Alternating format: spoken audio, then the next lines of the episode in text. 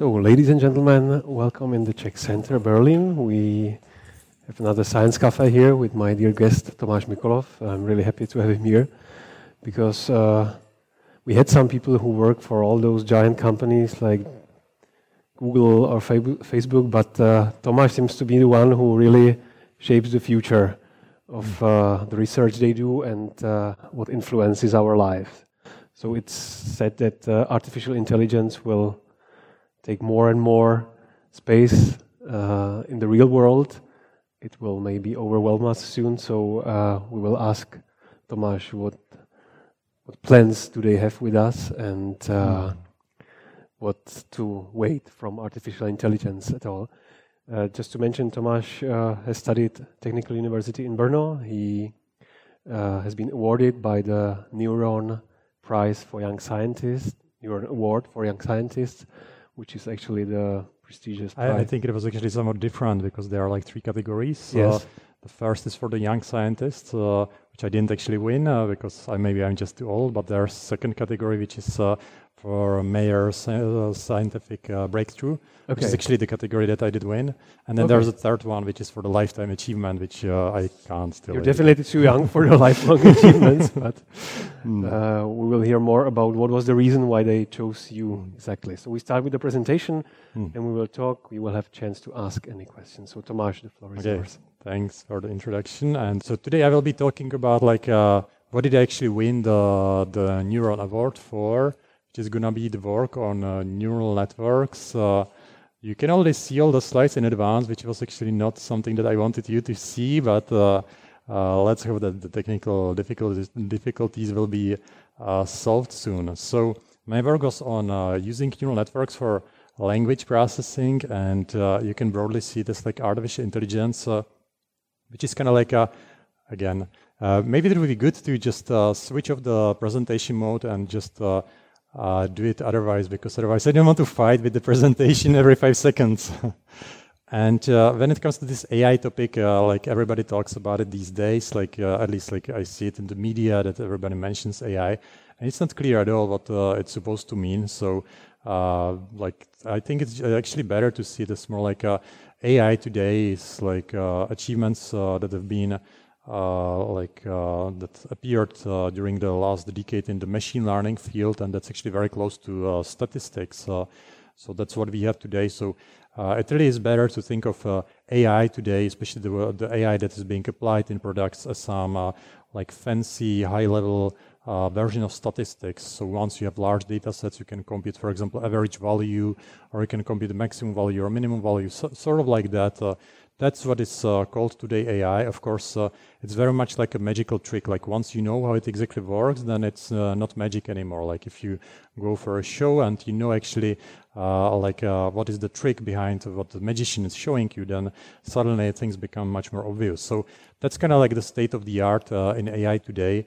it's more like a bunch of magical tricks, and I will show you some of the tricks that I actually developed on my own. So to start, like from the beginning which is like uh, the beginning of me, my PhD, which is all like a long time ago, 2007. The situation was completely different than today. Uh, I remember it. Nobody actually did talk about AI back in the day uh, at my university, and people did see AI more like some old joke that nobody's going to achieve it anyways. So people were kind of like giving up on on this direction. And uh, at the same time, there were like uh, young people who were like full of optimism that something can be uh, achieved and trying some new things, and I was one of them. And my idea was that actually we can get closer to AI, we can build some models that can learn language through observations. Like you can imagine that uh, if you can build uh, some sort of like machine that learns language uh, like a child by reading a lot of text uh, and maybe through some interaction with, with, other people, that maybe that would be like a way how to solve uh, artificial intelligence. Uh, so it sounds kind of like simple. Of course, it wasn't simple at all, and I didn't solve AI yet. So obviously, I failed in this goal. But interestingly, some of the models that I developed uh, during my work uh, ended up being quite useful for like other things than what I was originally aiming for.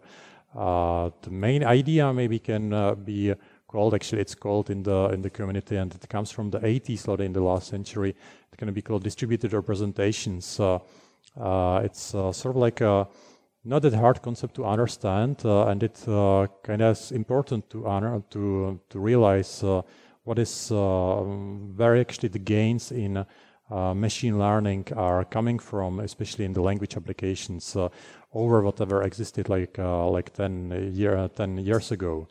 Uh, so back uh, in the days when I was still uh, like mm, starting my PhD, the dominant approach to modeling language or even like dealing with language uh, on computers was um, using uh, basically count-based statistics. So, for example, if you want to build very simple machine translation system, you can just uh, make a collection of say one million English sentences, then translate them to, for example, German using using people, basically just normal like like humans.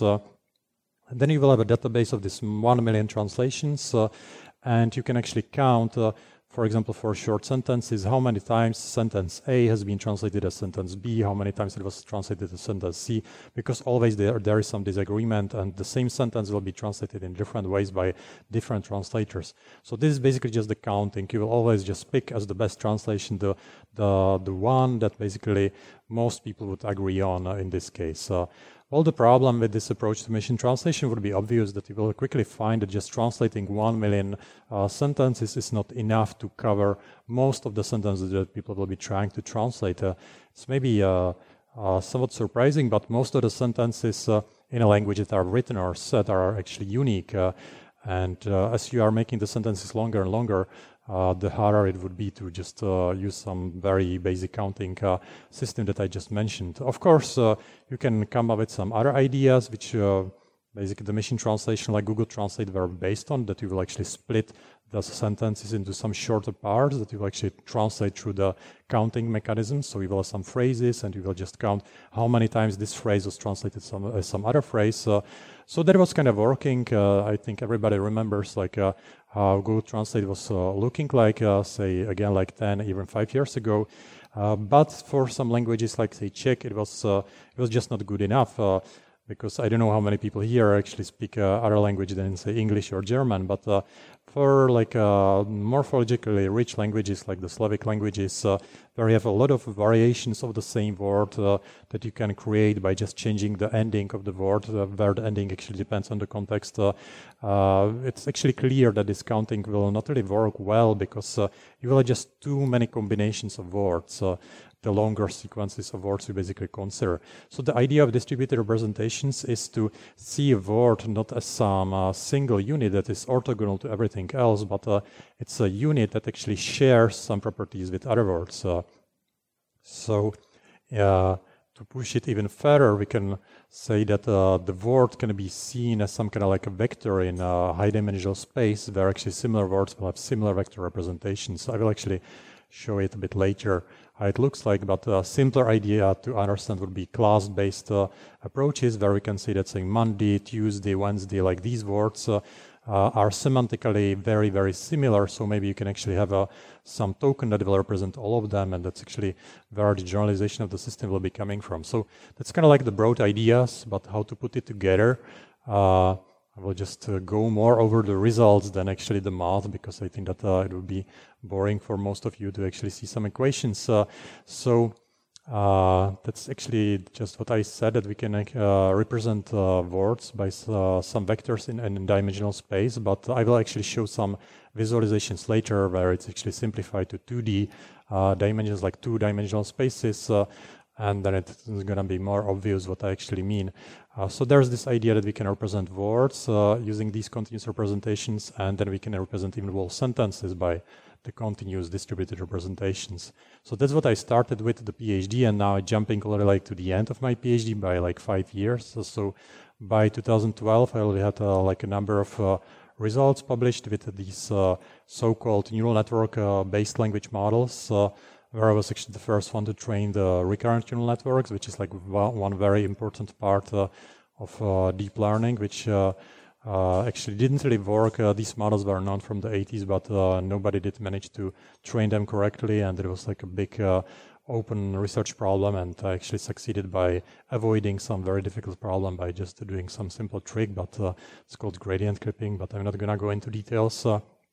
Then the important part, how actually these models became popular, was when I did uh, publish actually the code as open source. So actually many companies uh, that started using uh, the recurrent networks by simply just downloading my code in the beginning and making modifications on their own.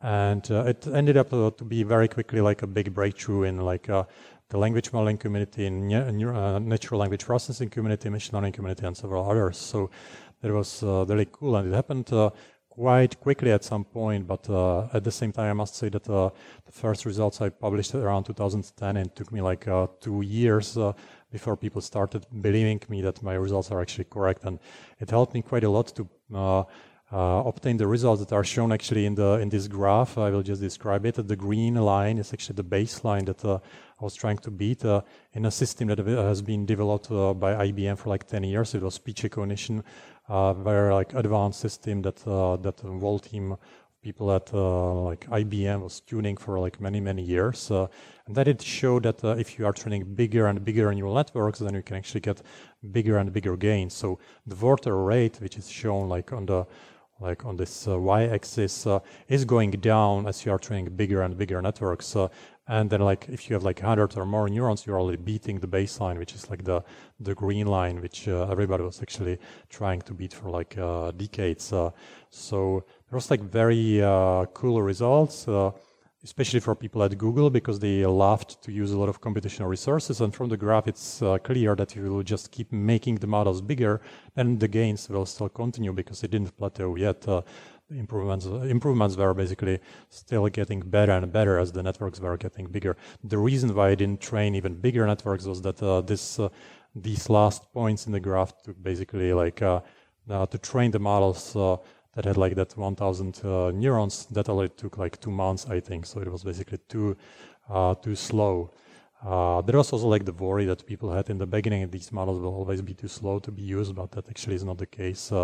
Uh, because the, there's this constant uh, uh, improvement in using computational resources. Like things are getting faster and faster, computers are more efficient, and there's some special hardware that is being developed today to optimize the computation of these models. Uh, then another cool result was uh, that uh, when I actually spent like a summer of 2012, basically when I was finishing my PhD at MSR, then uh, we did a show basically that uh, there are something like uh, very simple linguistic irregularities uh, appearing in these uh, language models, kind of like on their own.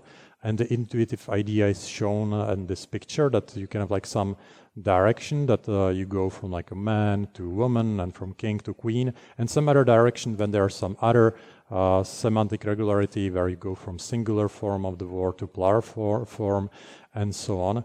So there was like the idea that if this is true, then you should be able to actually get a lot of like cool results by just uh, making equations uh, out of these uh, word representations, out of these word vectors, because again, like each word basically is represented by a vector in this n-dimensional space now, so you can actually be uh, even making uh, equations from uh, from these words.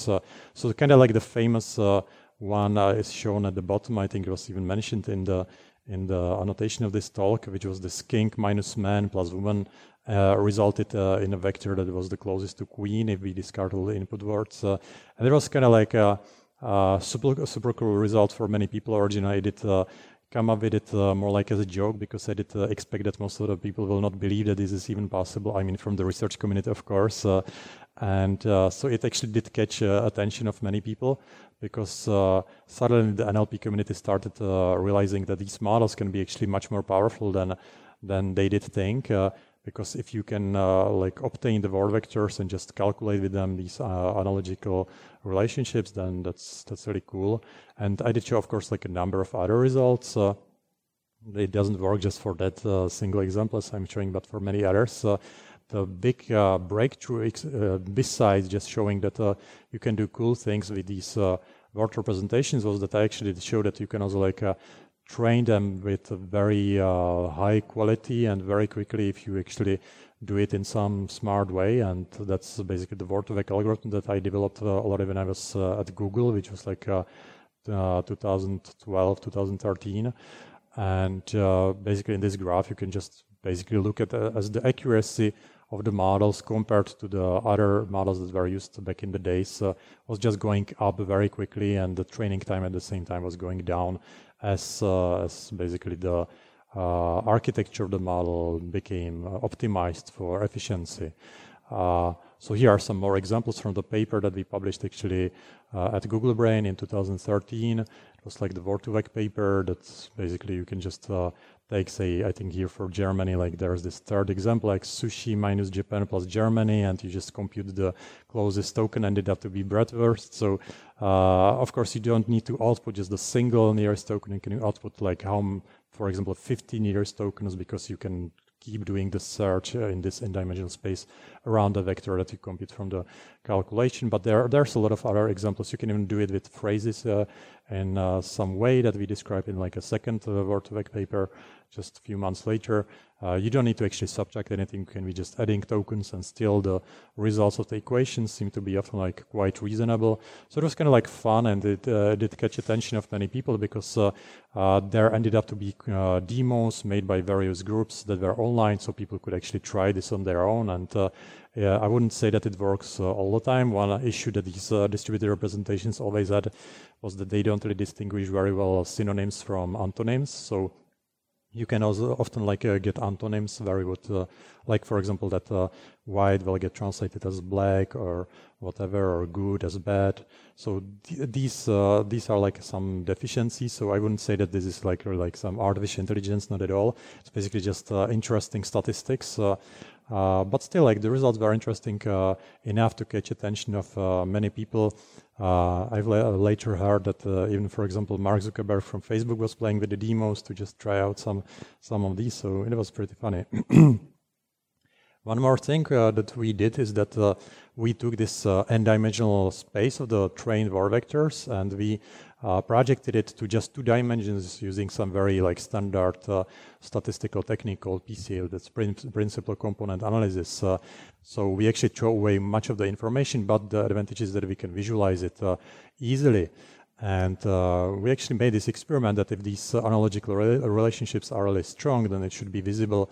Like even like in the picture, if we, for example, put names of countries and names of uh, capital cities in the same picture, and there should be one single direction how to get from the from the country to the capital city. And it turned out to be a more or less correct uh, assumption because you can see that the gray arrows is something that we of course edit manually.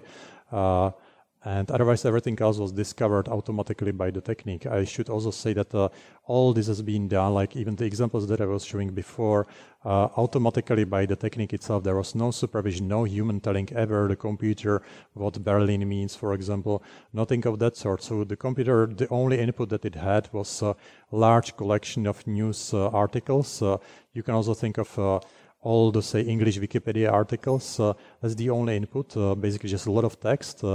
And that's all. So there's no human annotating uh, anything, uh, no human telling ever the computer anything about the concept of capital city or pl plural and singular. All basically has been discovered uh, just by statistics. So that was uh, that was uh, quite cool. And uh, one more example is to think of machine translation. I think that's very interesting to think of. because imagine that you speak, say, German, and you talk with somebody who speak, speaks in Spanish, and if you don't really understand uh, each other, but uh, can uh, at least understand a few words, then you can more or less kind of guess what the other person is saying, especially if you keep communicating for a while. And in a while, you will be able to translate a bit of uh, the words from the other language if you uh, will keep uh, talking with this person for long. and the reason probably is because we kind of live in the same world and we share kind of the same reality. And for all of us, for example, dogs have four legs and uh, horses and cows are bigger than cats. Uh, uh, so you have all these kind of relationships. So maybe there's some kind of like a mind map that we all kind of have all the people who live in the same world, uh, regardless of what language you speak. Uh, and if this assumption is correct, then uh, actually all these language maps should be similar, even if you speak German or Czech or English or Spanish. the language maps should be similar. So that was the assumption that we made. Then we tried really to verify it.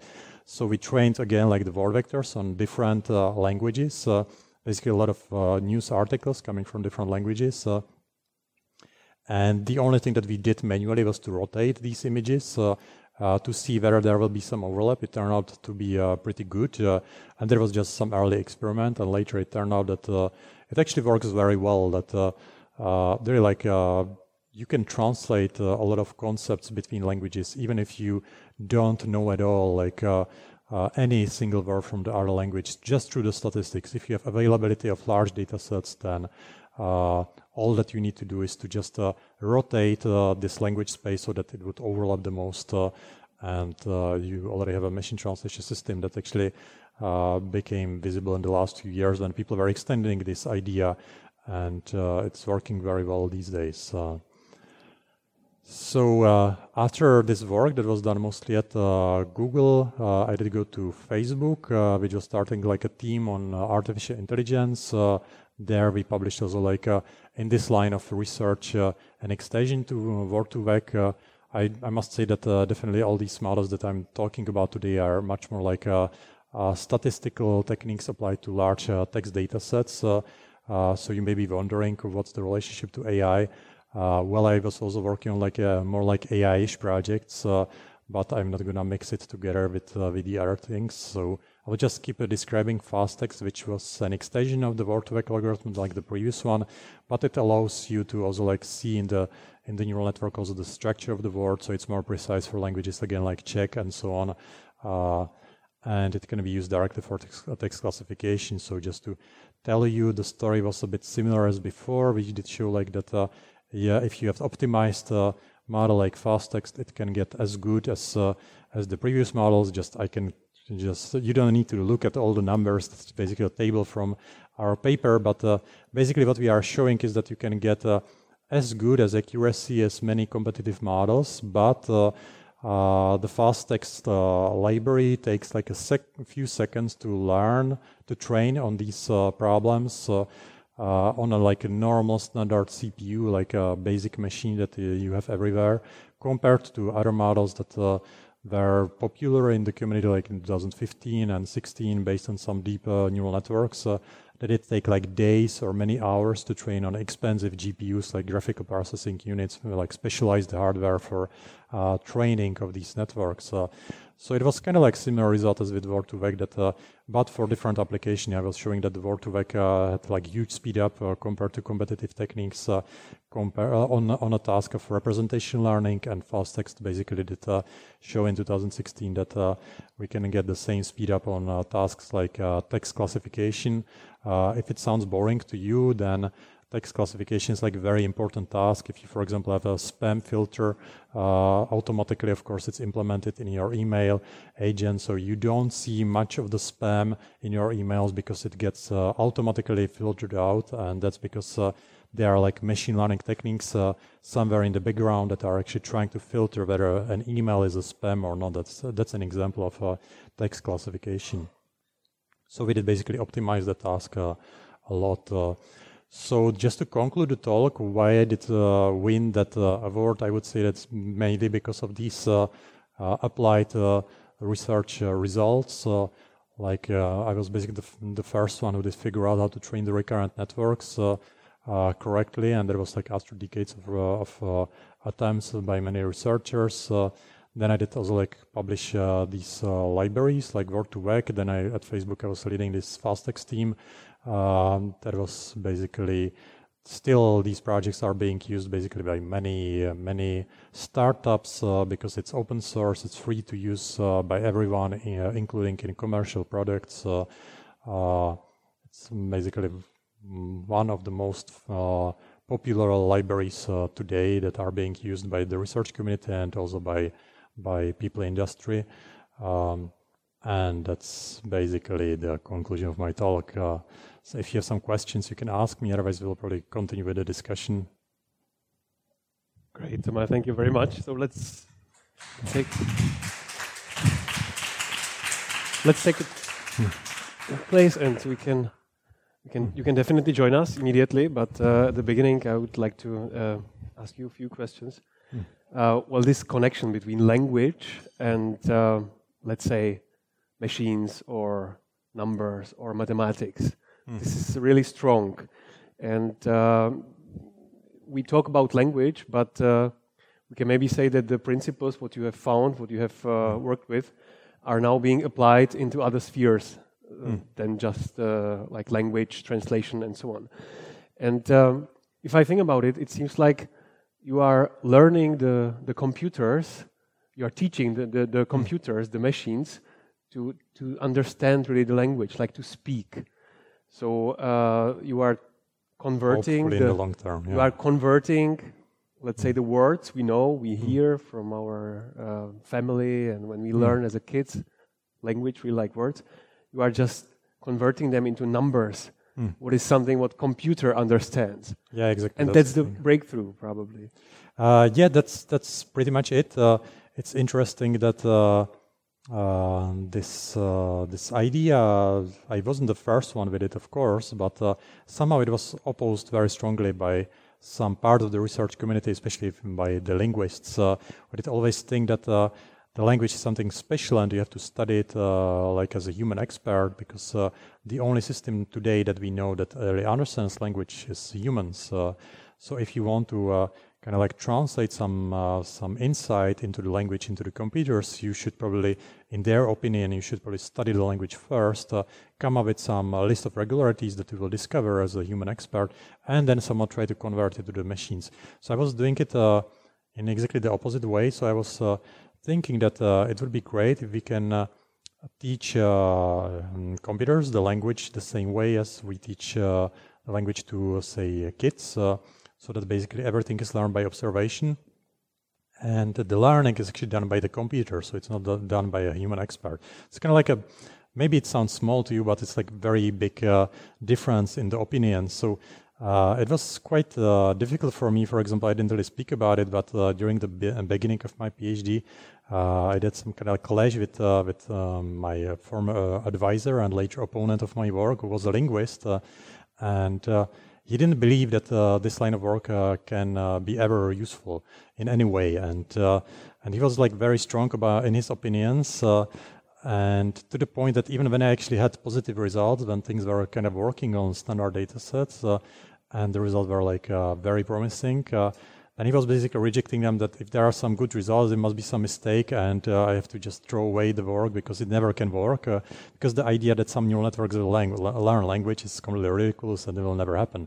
So I even had like a formal review of my pre-PhD work uh, by him like this, uh, which was basically just saying that I have to drop all the work. Uh, otherwise, uh, I have no chance to to finish the studies, and and he was actually like giving me kind of like F for for this uh, pre-thesis. Uh, so it was quite difficult part of the career, and it definitely helped me a lot when uh, I got uh, accepted for internship at uh, Johns Hopkins University because uh, it was a group that was led by Fred Jelínek, actually originally mm, a scientist from Czech, Czech uh-huh. who actually emigrated to US when he was I don't know like 15 or basically he was very young, and then he spent his whole career in the US, and he was very interested in like combining information theory and uh, and like language. Uh, and he did actually he was like a pioneer of speech recognition. He did come with many of the basic uh, basic uh, equations of speech recognition.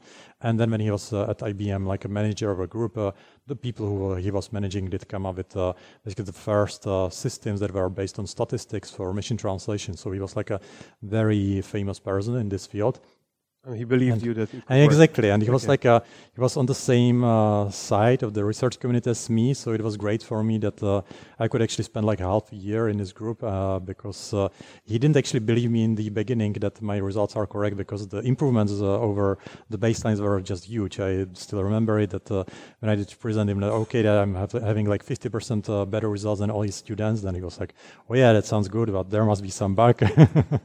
so then he assigned like several students uh, after some time when I did insist that uh, there's no bug because I had like the results in not a single data set but a bunch of them.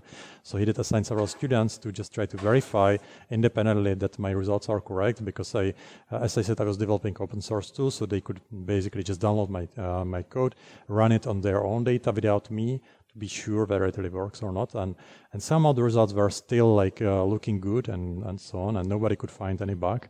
and they were like confused about it for like months because uh, they're like people tried for like 30 years to be the ngram models that i mentioned in the beginning and still like failing to get more than like very very small improvements so it was uh, funny days when basically uh, most of the people just uh, didn't believe uh, that it's possible to get any improvement because basically they were like on a different uh, side of this philosophical thinking. What was what was the key in your system? What helped really uh, to, to there were actually several several things. Uh, because I was developing much of the work on my own at Brno, like you mentioned this software Word2Vec, so that was yeah. pretty much your own software you wrote.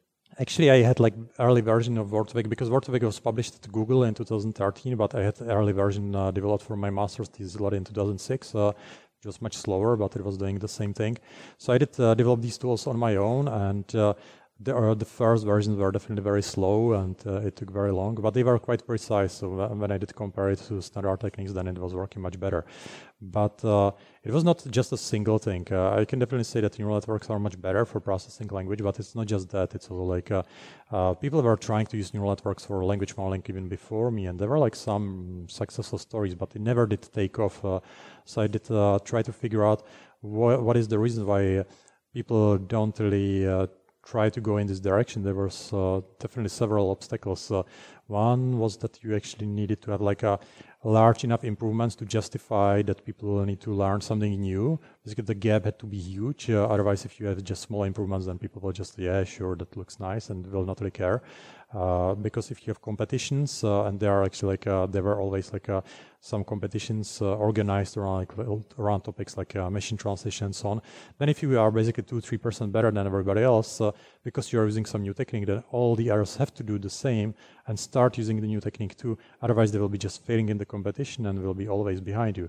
So uh, that was basically my idea to make uh, the techniques accessible to people who are like participating in these competitions. So you needed to have large enough improvement and uh, significant speed and uh, and of course, uh, you have to be open source, so, so, you don't just publish a paper and describe what you did, because then it would require people to spend uh, months to code the thing.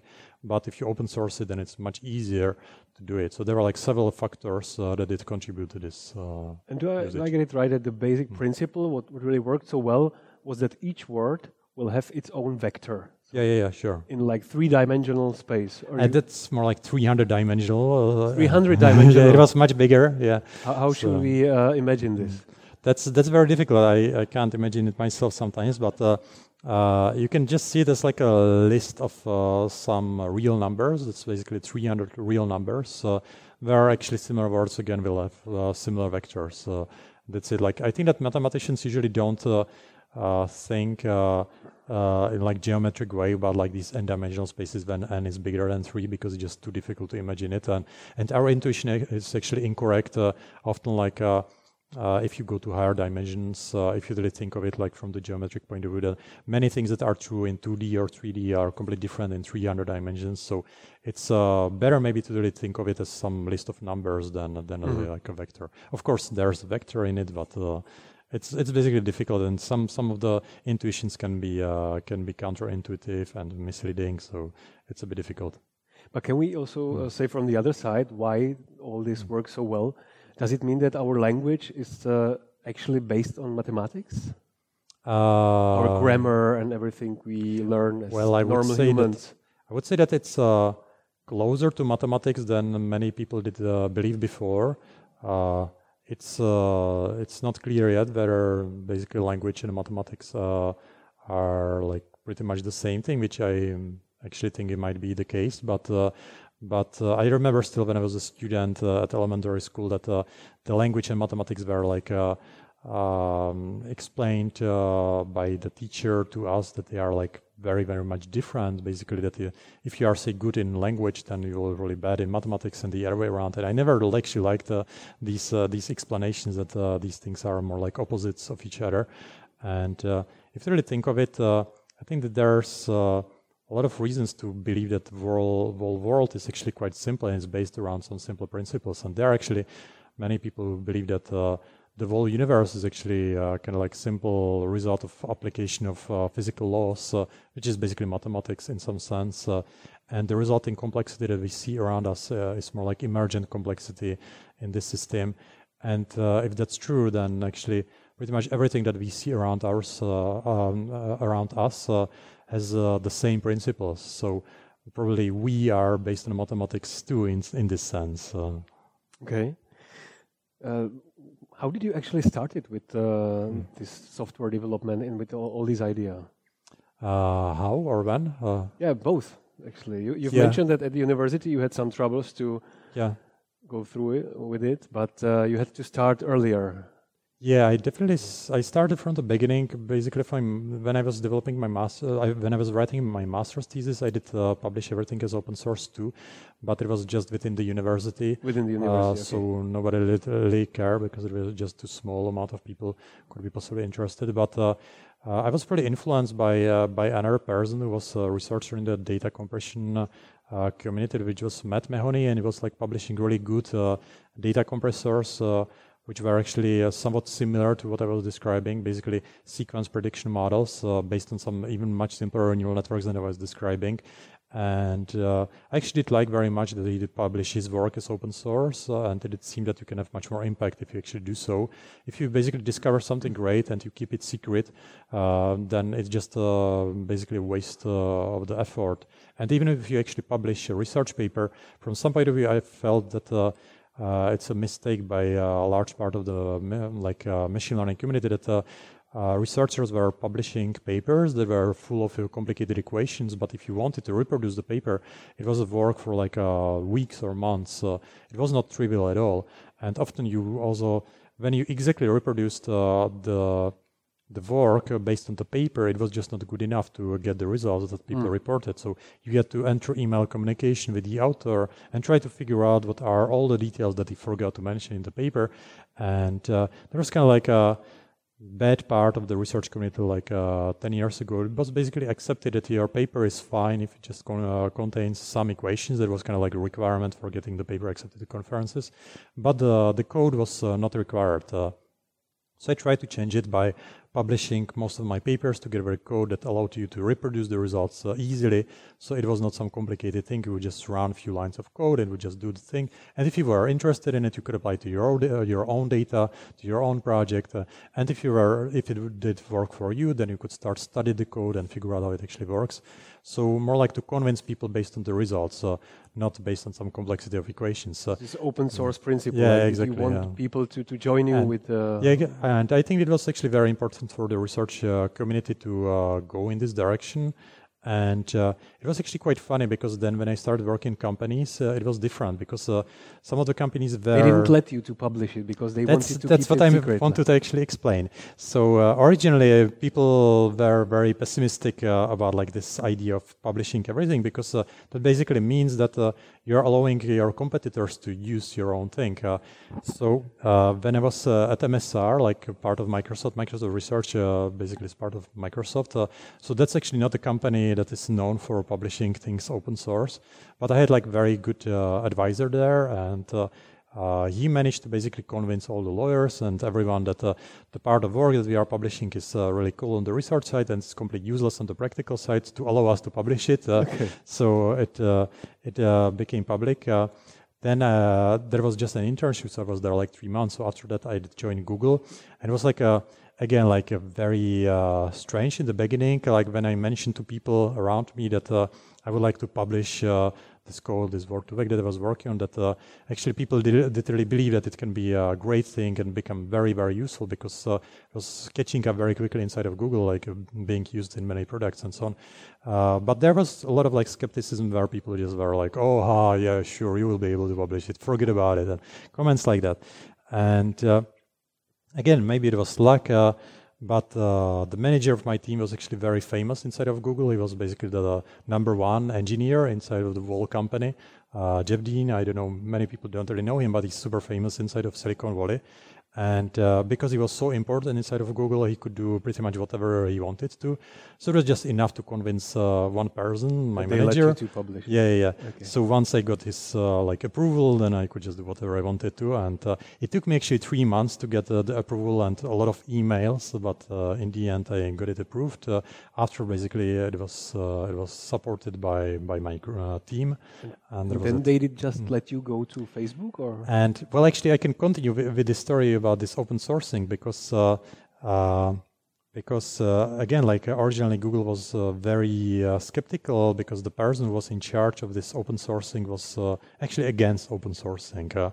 but the person somehow uh, uh, soon after this Word2Vec was released, uh, left the company. They did replace it with somebody else uh, because uh, somehow very quickly did catch up. Uh, it's like very good PR for Google because people did love. I mean, outside of Google, people really love this fact that Google is open sourcing some machine learning stuff that is actually useful for for things uh, because actually Word2Vec doing things uh, for public good, not just yeah, for yeah, money. exactly.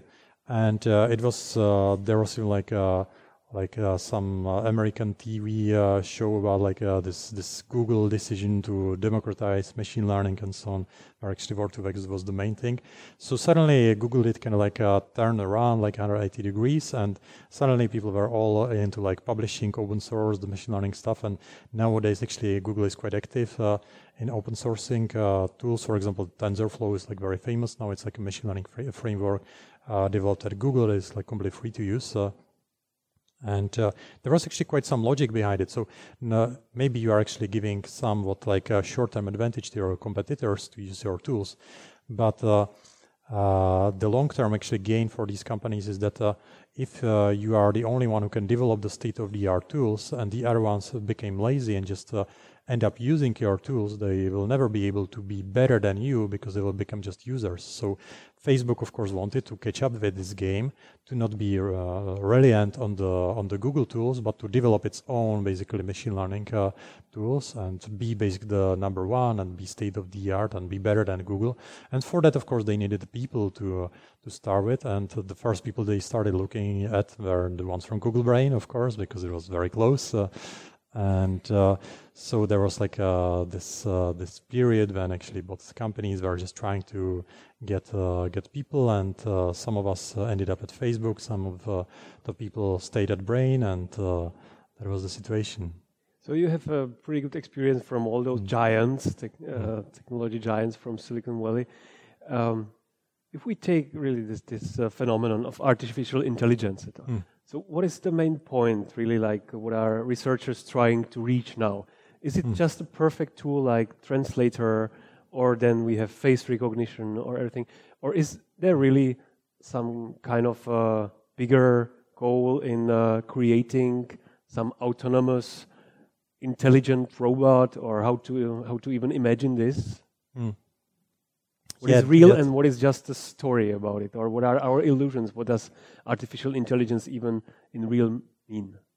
Yeah, it's quite complicated story, and uh, I'm not sure if I can even explain it well. Uh, but uh, uh much of the stories are basically just PR stories. So what uh, people usually read in the news is uh, something that is some confusing product of what journalists did read at some company blog that was written by some company, people working in the PR department who did read some work uh, done by some researchers. So you know, like it's kind of like a if uh, if I would tell somebody here secretly some story and the person would do the same to other person and and so on, and then the story after like this chain of ten people would go to you, then you would hear probably something very uh, distorted. Uh, and that's actually the, the thing that we usually see in the media. It's basically like something that is based on somebody's understanding of what somebody else did say in somewhere.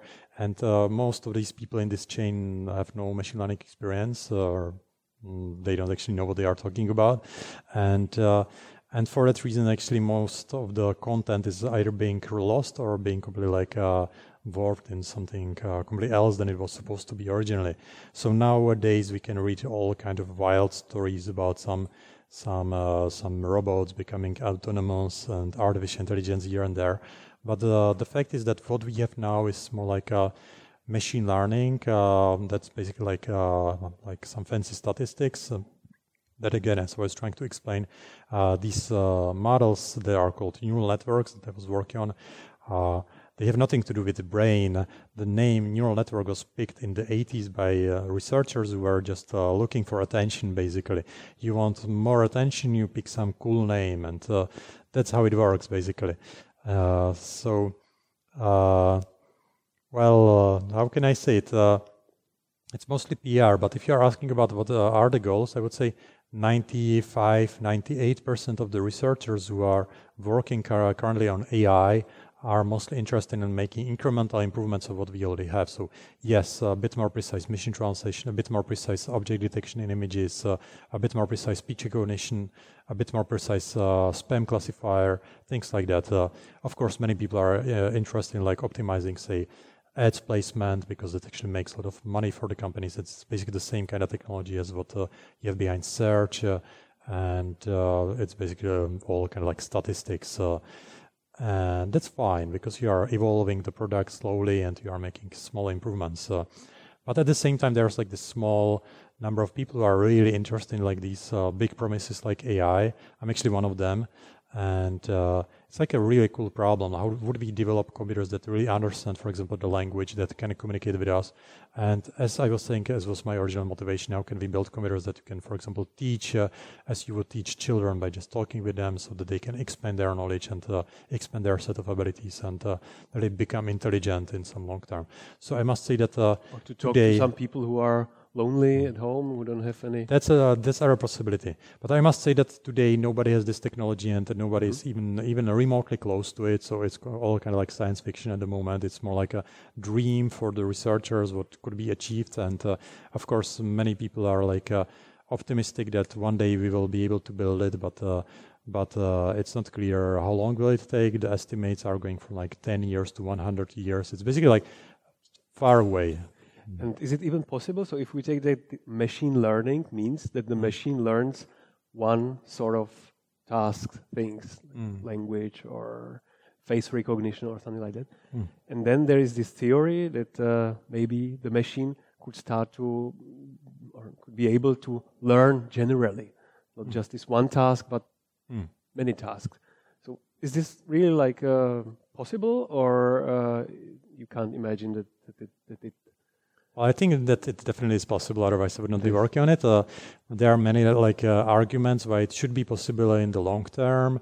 Uh, one of the basic ones is that uh, if you really believe uh, that uh, all our intelligence is coming basically from from the configuration of the matter that basically forms your brain, and if you can actually simulate a part of the universe that corresponds exactly to, for example, a single person, then together with the simulation, you would simulate its intelligence. So that's kind of like the argument that you can actually simulate uh, in theory like a wall basically uh, system. But then it means it's mm. true that the machine that you can actually lose control about what the machine learns at the moment. Uh, definitely, like I think that uh, the stronger the artificial intelligence, intelligence would be, the less uh, control we would have over what exactly it does. The same way as we don't really have control over other humans, we can't actually know what the other person even thinks. Uh, we can ask about it, but the person can lie. So you know, like it's uh, it's very hard to say these things. So, but we still are able to live as a community of people who are collaborating together. So even if you can come up with these corner cases, then you can think of what can go wrong, which actually I think is taking most were, of the discussion. There uh, were those famous warnings, like from yeah, Stephen yeah. Hawking and uh, other important that's, people who said there is this point when you reach mm. it, when the machine starts to learn anything it wants, we are lost. But uh, that's the funny thing that uh, many of these uh, these uh, like crazy claims were made by people who are actually not uh, researchers, at least in this field, and who didn't really know what is the state of the art. like Steve, Stephen Hawking was definitely like a good example because he was like physicist and I had like a big doubt that he even like knows uh, how the state of the art in machine learning works because otherwise he would not be scared at all because uh, it was clear that we are very very far from this goal. It's kind of like if you would be afraid of uh, I don't know like uh, some some kind of like uh, rockets in the 15th century or airplanes uh, that they can be used in a war. Well, sure they could be, but it's so far away that you know like they were they were used in the war. I, I, mean, but you don't have to be afraid in the 15th century about uh, airplanes being used in a war because it's not going to impact your life uh, because it's just too far away. So, kind of like this. Uh, okay, I'm not sure whether, whether I'm calm now. Calm now, yeah, but uh, sure. But uh, but then again. Uh, you know, like if you just look at one side of the technology, then you can always say that pretty much any technology can be used in a in a bad way. But I think that much of the discussion has been taken over by people who uh, just like to warn about possible dangers about this uh, AI technology in about the long-term version of the AI that we could possibly develop in some distant future. uh, like that it can take over the humanity and so on. Uh, but uh, it's kind of like uh, unfair because I think that if we would want to look at the problem from the like unbiased point of view, it's the same as looking at the airplanes. Yes, you can use airplanes uh, to make wars worse, uh, but uh, maybe you can use airplanes for transportation of people. Actually, maybe 95% of use cases of airplanes will be just like good for people.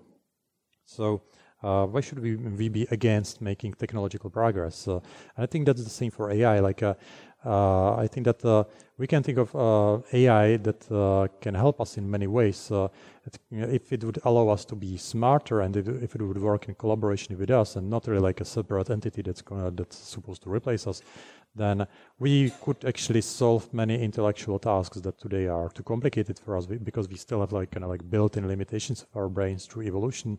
Like like popular examples are that uh, we can't really keep uh, in the short-term memory more than six or seven items, uh, and uh, once we would have like a some mechanical version of our intelligence that would be able to kind of like extend our, our intelligence uh, the same way how all the computers extend our long-term memory today when you can see that if you have a phone in your hand where you can access wikipedia. Then i can ask you for example what was the name of some uh, like wife of some second president of czechoslovakia or whatever? You don't know probably now but you can actually find it on the phone. And in that sense actually you together with the computer form a system that is much more powerful powerful than just uh, the human uh, on, on its own. So you suppose um, that even the connection between humans and the compu- computer will be yeah. getting closer and closer in yeah, different yeah, ways that, uh, than just. Yeah, I think that uh, it's much more funny to make science fiction and movies about like this conflict between machines and and humans. Uh, but probably the future is gonna be more boring in uh, in this way that uh, probably we are just gonna use uh, these AIs as tools how to basically uh, make ourselves more intelligent. And in that case, it will be not like people against machines, but it will be people together with the machines forming basically new like coming cyborg. Yeah, sure. That's probably the more boring future. In that case, there's not going to be any conflict, right? Because uh, basically we will okay. be together. okay, let's take some questions from the audience. Uh. Thank you for the very interesting talk. I was very much intrigued by the maps that you have shown where you projected the German and the Spanish animal words onto two dimensions. And I was wondering if this could be used to decipher or to study ancient languages. Hmm. For example, you have the Voynich manuscript. It's a long sure, book. Sure, you can't read it is there any way to extract some information from it and maybe to decipher it? Yeah, that was definitely something that I did uh, think of as well when I was uh, like developing uh, these techniques. Uh, one of the basic limitations is that uh, uh, like these language maps that I was talking about were obtained from models that were trained on like a very large data set. So both English and Spanish corpus had like billions of words. So it was uh, it was uh, quite large. If you would use smaller data sets, then the quality decreases a lot quickly. Uh, so if you would want to decipher uh, other languages, this can be definitely a tool that can help us with it. Uh, uh, but probably you would still need to combine it with humans because you have much much less data, and also the corpora that you train this on should be somewhat similar. So if you, for example, would have English data set about like sports and uh, say German data set about uh, agriculture or whatever, something completely unrelated, and then it would be trying to match these language maps, uh, there would be like completely different concepts uh, discussed there. So it will not really match that well. So if you want to decipher some some uh, ancient language, uh, then if you would have a lot of uh, data from this language, which, which I think uh, would be super difficult to obtain, probably is uh, not going to be the case, uh, and then you would have uh, data from some other language that you understand, then you can do this matching, uh, but usually these constraints are not really um, like satisfied. So I think it's it's going to be tough. could be probably used as some tool together with some human intervention, but on its own it would be really difficult. And what if you have um, other corpora of known languages that are um, assumed to be close? For instance, with this greater languages, you could try with uh, Semitic or with uh, Greek languages and then merge them into one corpus maybe and see if the map somehow fits?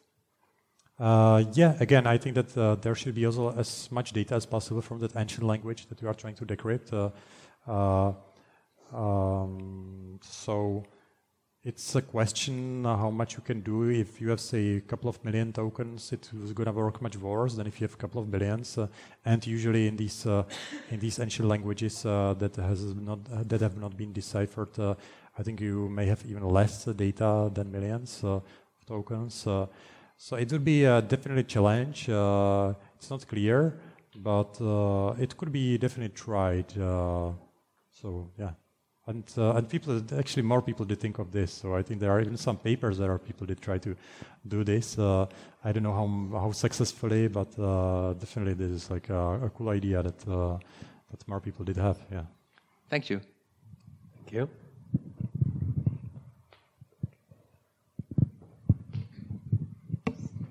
Um, I wanted to know how you train uh, the sentiment analysis model because for machine translation you have bilingual data, but for sentiment analysis, what do you do? Do you feed the system with spam emails and then with normal emails, and how do you train? So. Uh, if you have uh, this spam detection, then uh, you would uh, usually have a lot of like annotated examples.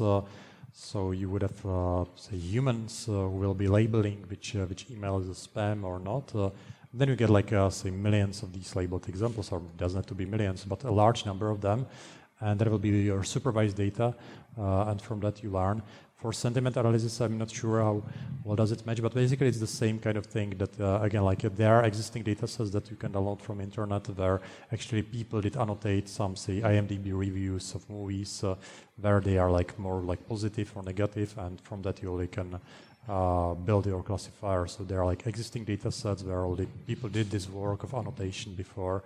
Uh, so in a sense, uh, much of this machine, supervised machine learning, which is actually the dominant part of machine learning that really works in practice, is being supervised. So it relies uh, on human data, uh, which means that uh, you have say images that are annotated by humans what kind of object is in an image, whether it's a cat or dog. Uh, and a large part of the breakthrough uh, that uh, actually happened in machine learning in the last decade is because the availability of these data sets became much more broader.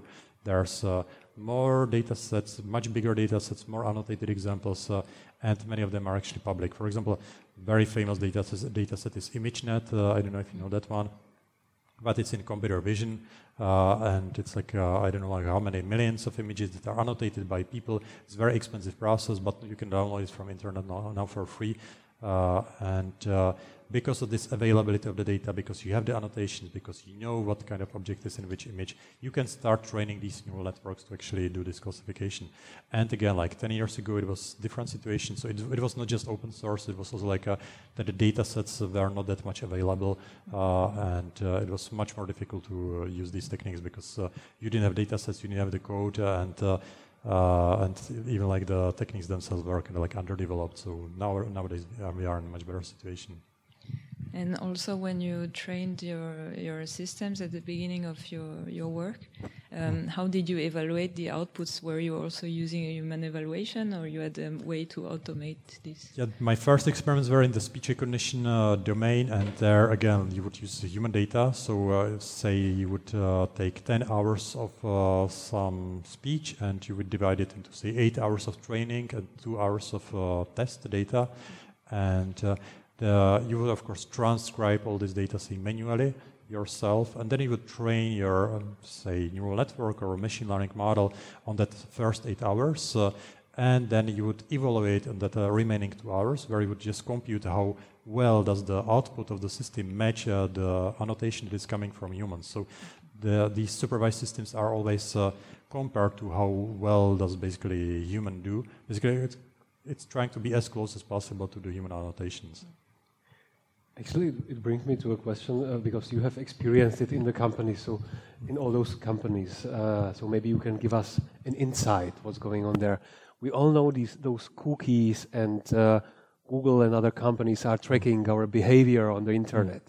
So does this mean that it's not just because of the advertising they are selling, but they analyze the user's behavior, what all we do, also because they or you develop artificial intelligence then no no not really. That's not the case. It's really the ads uh, i didn't really work on this part because that's really done by uh, more like uh, really like very product-oriented teams, and uh, definitely the motivation is. Uh, if you actually look at uh, where these companies are making money from, uh, pretty much everything is coming from ads, uh, and it's really important. And if you can give uh, people more relevant suggest- suggestions for ads, uh, that has many advantages. Uh, first of all, you will make more money, uh, which is like definitely good for you.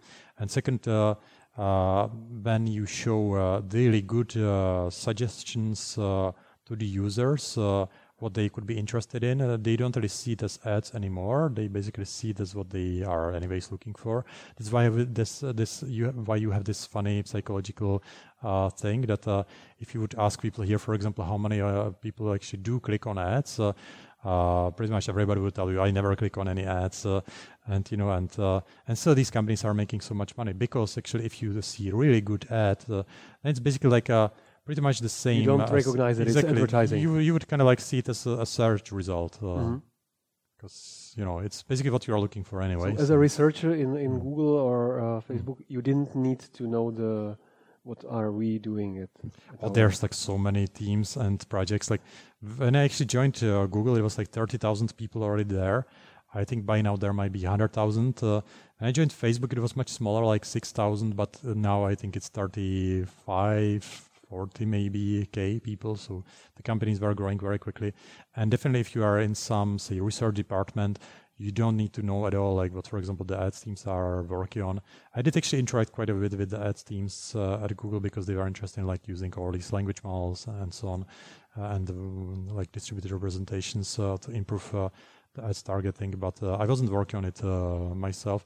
And I wasn't really even interested in it. I think it's actually interesting problem because if you actually see it from like the research point of view, it's uh, where we are working on ads recommendation on, or search uh, uh, at Google, for example, it's basically the same type of problem. You just try to show the most relevant uh, things to uh, to people. But uh, I was more interested in like building AI than than like improving Selling by one percent some yeah. some existing product. So yeah. Okay, more questions.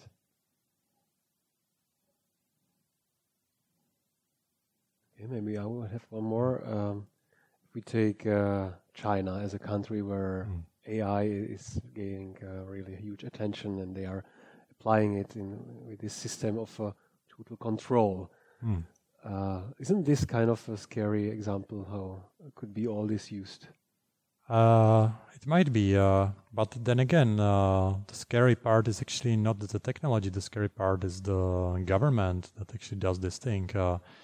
So uh, I think it's more like a question for politicians. Uh, what is uh, what is like a reasonable use of technology for the good of people, and what is more like a, as like a um, some kind of like direction in the evolution of the society towards some like dystopian community where basically this big brother thing uh, does exist and controls everyone. Uh, so of course you can say that the technology allows you to have this, but uh, but then it really is about people in the end. I think who are making these decisions, who are designing these systems, and who are setting the goals. Uh, it's not uh, we can't blame cameras or internet or machine learning or statistics for it. It's really like uh, the the Chinese government who decide to go this way. And I don't want to judge it myself whether it's a good thing or not, uh, because I think it's too complicated question. I think from our like European point of view, it definitely seems very strange. But I think one thing to accept is also that there are some diversity in cultures. Uh, some cultures have basically different uh, standards uh, and are evolving in different ways. Uh, and it's a very tricky thing to say what is better, what is worse. Uh, usually people say that their culture is superior than every, everything else, but I think it's very like like kind of like bias in our thinking and who knows what will happen like 200 years from now maybe it will turn out that uh, the chinese way is the better one and uh, and kind of like when uh, the european culture became dominant in the world uh, maybe it will be like the eastern asian culture that will be the next one maybe not uh, who knows uh, it, i think it's very hard to judge these things. But it's definitely a topic for discussion about kind of a criminal code for ai maybe later or just about regulation regulation in our normal. That's not uh, even AI. It's more like now. using technology uh, by the government. Whether there should be some limitations, uh, and that's really like like a big question in my opinion for politicians. like from technological point of view, uh, researchers are just trying to develop uh, more cool, cool technology, but where it will be exactly used, how uh, that's often like outside of our control. Just look uh, at the last century like uh, the people who did uh, construct uh, the first rockets were dreaming about traveling to Mars or whatever. Then the rockets were used to like bomb some cities and so on. The same with uh, airplanes. Like uh, the first airplanes were constructed by people mm. who actually wanted to fly, and then the airplanes were made into some weapons. Uh. so if we take it like users, so what can be the next like a real thing we can expect in our life coming, or what would be even that one that you would like to see? Will it be this uh, artificial uh, intelligence in kind of a friend we have at home, kind of real robot that can talk mm. to me or to my kids to teach them Czech, or uh, what mm. else? Well, I hope it's uh, it could be much more fun than some some toy. Uh, that I really hope that uh, we will see something like a AI that will be really able to help us become more intelligent as humans by basically being inter- integrated with us and uh, having uh, uh, not so many limitations as we do as as humans on the intelligence side. but I think that this is a very long-term goal. for short term, I think there's going to be a lot of cool applications that's going to happen in the next few years when there will, will be more and more applications of this uh, machine learning in many domains. And again like uh, once people realize that it's uh, most of the successful stories in machine learning are basically about classifiers, like a technology that takes some input and is able to decide whether there's a dog or cat in an image, or uh, this sentence is positive or negative, or or this uh, this thing can be translated this way or that way. So once people realize actually what is uh, achievable with the current technology, there's going to be even more use cases, and much of the very repetitive human labor can be replaced by uh, by machines, uh, so that people will be able to basically move to the next level on the job market. Kind of like if you look at uh, the history of um, of mankind, how we actually are spending our our lives on average in what, what kind of jobs. Uh, I think the statistics was that uh, some 200 years ago, maybe around 90% of populations working was working in agriculture, basically just growing food. Uh, and nowadays uh, in the US, I think it's much less than 1%. Uh, so, uh, you know, like the robots will be taking our jobs, but we should actually celebrate because they will take the jobs that are actually the most boring for us. so I think that that's going to be the good part that we will just just experience in the near future when many of the jobs will uh, become automated and people will have more free time. Uh, of course, uh, there are there are like these philosophical uh, uh, ideas. What will people do when all the difficult jobs will be done by the machines? Uh, whether we should kind of distribute the money in the population, something like this basic income thing. So I, I have no idea what will happen there, but definitely as the society will be um, more and more richer, then uh, people will be really able to do simpler and simpler jobs. But again, this is already happening, and there's no like a big kind of like a jump uh, in this. Like uh, over the last, basically from the industrial revolution, this has been happening. Most of the jobs today are already su- super simple. Like uh, uh, people can just sit in the office and just talk with someone and uh, and do nothing uh, really difficult like that they would have to be carrying some heavy objects here and there and still we are fine and we can have like a job where we make enough money to uh, to eat uh, basically good food and live in uh, in good places. Uh, and there will be basically more and more of these uh, jobs like the fraction of the uh, easy and well paid jobs will be probably increasing in the future thanks to the automatization. What seems pretty attractive or what mm. sounds pretty attractive is for example healthcare. Like diagnosing of diseases? Oh, uh, yeah, definitely. I would like to see that because that's more like uh, the practical applications that are completely achievable using just what we already have now. We don't need to develop AI, and just the applied machine learning can uh, improve the quality in the healthcare by a lot. And I think that uh, it's uh, still surprising that it didn't happen more and more quickly already.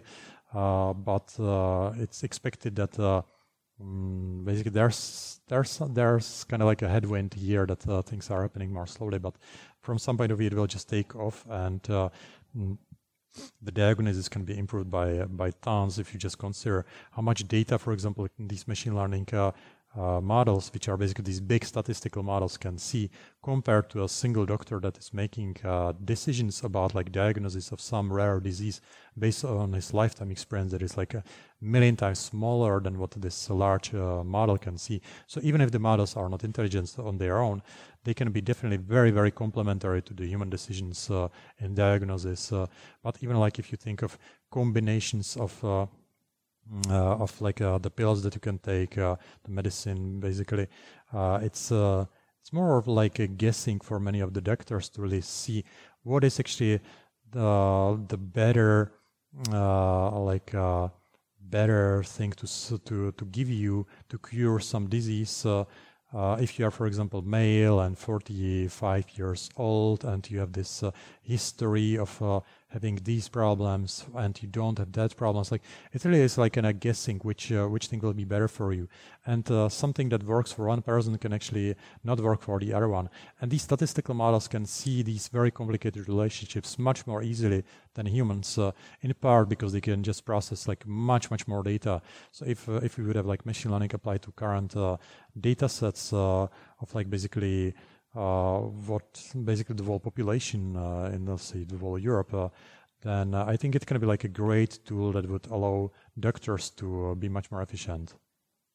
That would be the the positive side. Oh, yeah, yeah, development. Yeah. Hope we will experience it. The very last question. So, what are your plans now? So, you're working for Facebook. Mm. Uh, you plan to stay there at the moment and to improve our social networking uh, I was always working just in this Facebook AI research team, which uh, had like very, uh, very ambitious goals, which was like to push state of the art in machine learning and AI research forward. So we were really like, uh, our goal was very similar to uh, the goal of people in academia, like to um, what professors uh, at universities are doing to basically publish some cool papers and do something that nobody did before that hopefully will work better than what, what already exists to develop new techniques. and I basically continue doing this uh, and plan to continue doing that for the future. I actually already collaborate with uh, with uh, University in Prague uh, and uh, Charles University as well in Prague. Uh, so I plan to have more collaborations with the academia because I think that uh, what I'm interested in the most is like very much in line what, for example, many PhD students are interested in, basically doing some new cool things and develop new like new technology, more like basic research. Okay, cool. So best of luck. Yeah, thanks. Tomáš Mikolov, thank you for being with us. Mm. Thank you. Yeah, thanks.